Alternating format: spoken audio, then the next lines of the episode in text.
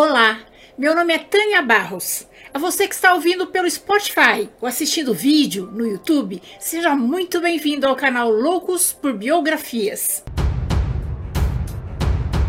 E se você é novo por aqui e gosta de biografias, convido você a se inscrever no canal.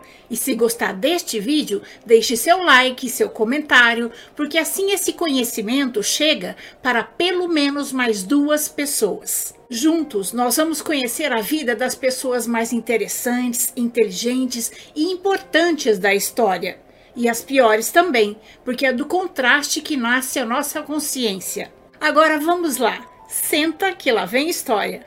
Hoje vamos conhecer a biografia do padre Antônio Vieira, um religioso português com incrível capacidade de oratória e muito engajado com os problemas do seu tempo.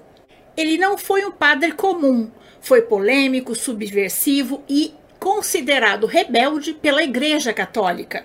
Lutou contra a escravidão de índios e negros numa época em que era normal ter escravos. Defendeu os judeus na época da Contra-Reforma, quando a Igreja Católica estava perseguindo e expulsando judeus e protestantes. Defendeu a liberdade religiosa num tempo em que suspeitos de heresia eram condenados pela Inquisição e chegou a ser preso por dois anos pelo Tribunal da Santa Inquisição, acusado de heresia. Escreveu cerca de 200 sermões e se tornou uma pessoa muito importante na literatura mundial, principalmente como autor do Barroco.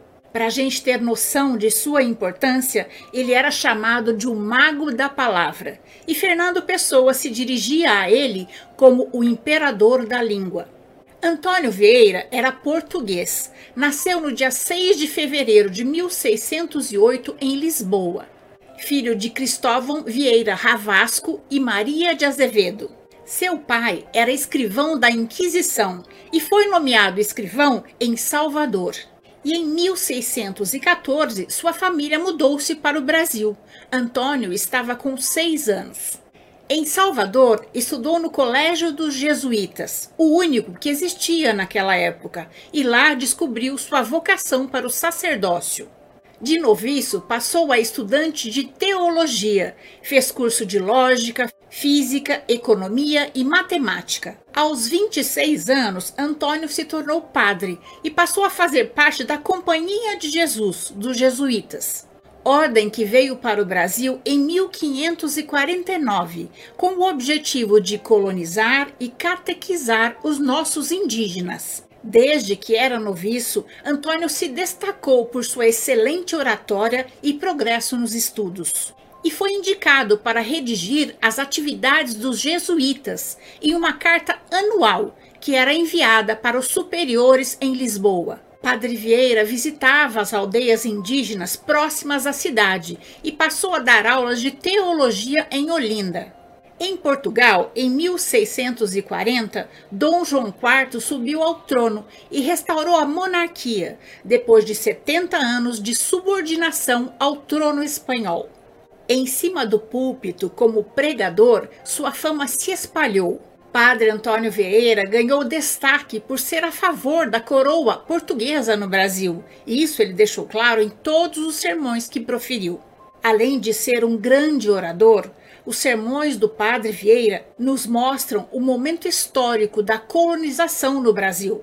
Ele era um célebre sermonista e quando as pessoas sabiam que era ele que ia proferir o sermão, iam mais cedo para guardar lugar. Como diz o poeta Fernando Pessoa, Padre Vieira era o imperador da língua. O sermão é o grande espetáculo do século XVII. A Igreja Católica tinha sofrido um grande golpe com a reforma protestante, liderada por Martinho Lutero, e perdido muitos fiéis. Os sermões, quanto mais potentes eles fossem, mais tinham o poder de atrair fiéis para a Igreja Católica numa função meio publicitária mesmo, de atrair fiéis para a igreja. Padre Vieira era conceptista, uma modalidade barroca, cuja estrutura se dá pela lógica argumentativa.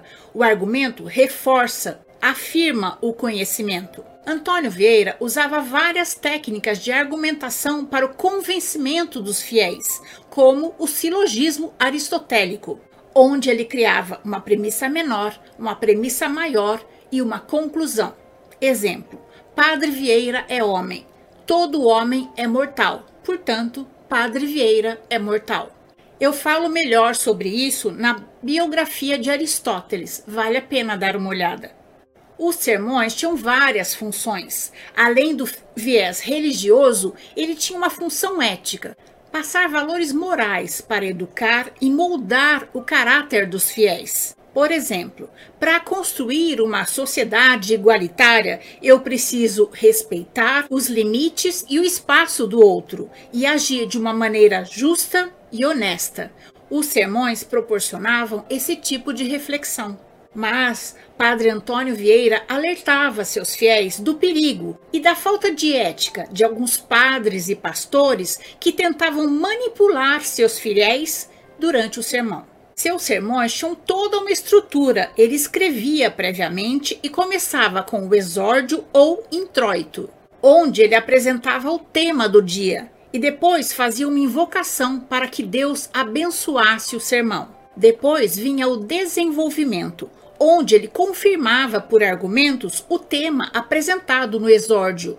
E por último, uma peroração, que é quando ele concluía o seu sermão de uma maneira efusiva, empolgante, para que os fiéis saíssem dali felizes por serem católicos e com vontade de voltar na próxima missa. Em 1640, Padre Antônio Vieira proferiu o sermão das armas de Portugal contra as armas da Holanda. Esse sermão tem um viés político que marca o momento histórico que o Brasil estava vivendo. Em 1640, o Brasil estava prestes a cair sob o jugo da coroa holandesa de Maurício de Nassau, que estava tomando espaço no Nordeste. Padre Vieira queria inflamar nos brasileiros o veio patriótico para que eles não deixassem os holandeses se instalarem. Para a coroa portuguesa era perda de território e para o padre Vieira era perda de fiéis, porque os holandeses eram protestantes. Em 1641, o padre foi para Lisboa. Os seus sermões tinham conquistado o rei e a rainha Dona Luísa e Padre Antônio Vieira se tornou guardião da coroa portuguesa em 1642. Nessa época, iniciava-se em Portugal uma disputa entre jesuítas e dominicanos. Os jesuítas, a que pertencia o padre Antônio Vieira, propagavam a fé através da catequese, e os dominicanos propunham defendê-la através dos tribunais de Inquisição. O padre era contra a perseguição ao povo judeu e propôs a anistia aos judeus e a volta deles para Portugal, uma vez que a maioria era comerciante e seria de grande valor para o reino. Sugeriu a criação de companhias mercantis, uma oriental e uma ocidental. Antônio Vieira foi nomeado embaixador para negociar a paz com a Holanda, que recusava qualquer proposta para se retirar de Pernambuco. Então viajou para Paris e em seguida para a Holanda. Em 1654, ele proferiu o sermão de Santo Antônio aos Peixes, onde ele faz uma grande crítica aos vícios morais dos homens, a pré-potência daqueles que se acham peixes grandes e vivem do sacrifício dos peixes menores. O trecho inicial do poema é lindo, diz assim: Vós diz Cristo, Senhor nosso, falando com os que pregam a palavra. Vós sois o sal da terra. E chamam-lhe sal da terra, porque quer que façam na terra o que faz o sal. O efeito do sal é impedir a corrupção, mas quando a terra se vê tão corrupta como a nossa, qual seria a causa dessa corrupção? Mais uma reflexão ética e super válida até os dias de hoje. Como agir em sociedade? O que não fazer para não ferir e desrespeitar o espaço do outro? Em 1655, Padre Vieira proferiu um outro sermão que é muito atual até os dias de hoje: o Sermão do Bom Ladrão Nesse sermão, o padre fala da diferença de um ladrão que rouba para comer e é enforcado, preso, e do grande ladrão que rouba cidades, reinos, impérios, sem temor, sem medo algum. E são eles que mandam enforcar e prender os pequenos ladrões, mostrando como funcionava a roubalheira no Brasil colônia. E por último, ainda em 1655, ele proferiu outro sermão muito importante, o Sermão da Sexagésima, com dez pequenos capítulos. É um sermão de metalinguagem, ou seja, ele fala do próprio ato de pregar. Padre Vieira fala da importância de pregar, porque pregar é semear, fala do seu modo de pregar e do modo de outros padres pregarem também, critica sermões ineficazes, ditos com palavras vazias, que não geram frutos na mente dos fiéis. Em 1652, de volta ao Brasil, Padre Vieira seguiu para o Maranhão, com o objetivo de libertar os índios injustamente cativos. Por quase dez anos, Padre Vieira enfrentou os colonos escravistas se posicionando contra a escravidão indígena e negra. Os poderosos proprietários de terra, que eram senhores de escravam, o tomaram como inimigo. E Antônio Vieira foi expulso do Maranhão em 1661. No dia 21 de junho de 1662, Padre Antônio Vieira foi intimado a depor no Tribunal da Santa Inquisição ele respondeu a um processo por delito de heresia.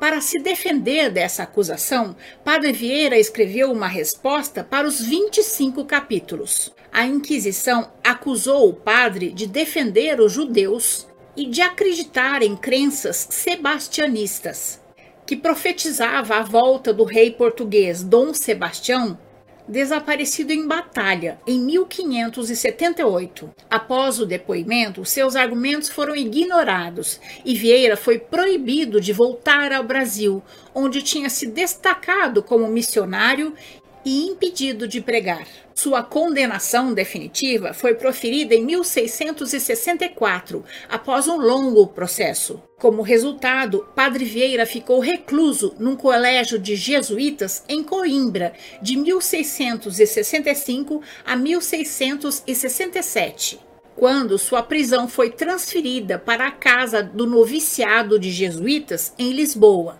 Em 30 de junho de 1668, Padre Antônio Vieira recebeu perdão das penas. Depois de sua soltura, Antônio Vieira elaborou um relatório de 200 páginas sobre os abusos do poder da Inquisição em Portugal. Esse material fez com que o Papa Inocêncio XI decidisse pela suspensão dos tribunais da Santa Inquisição dos anos de 1674 a 1681.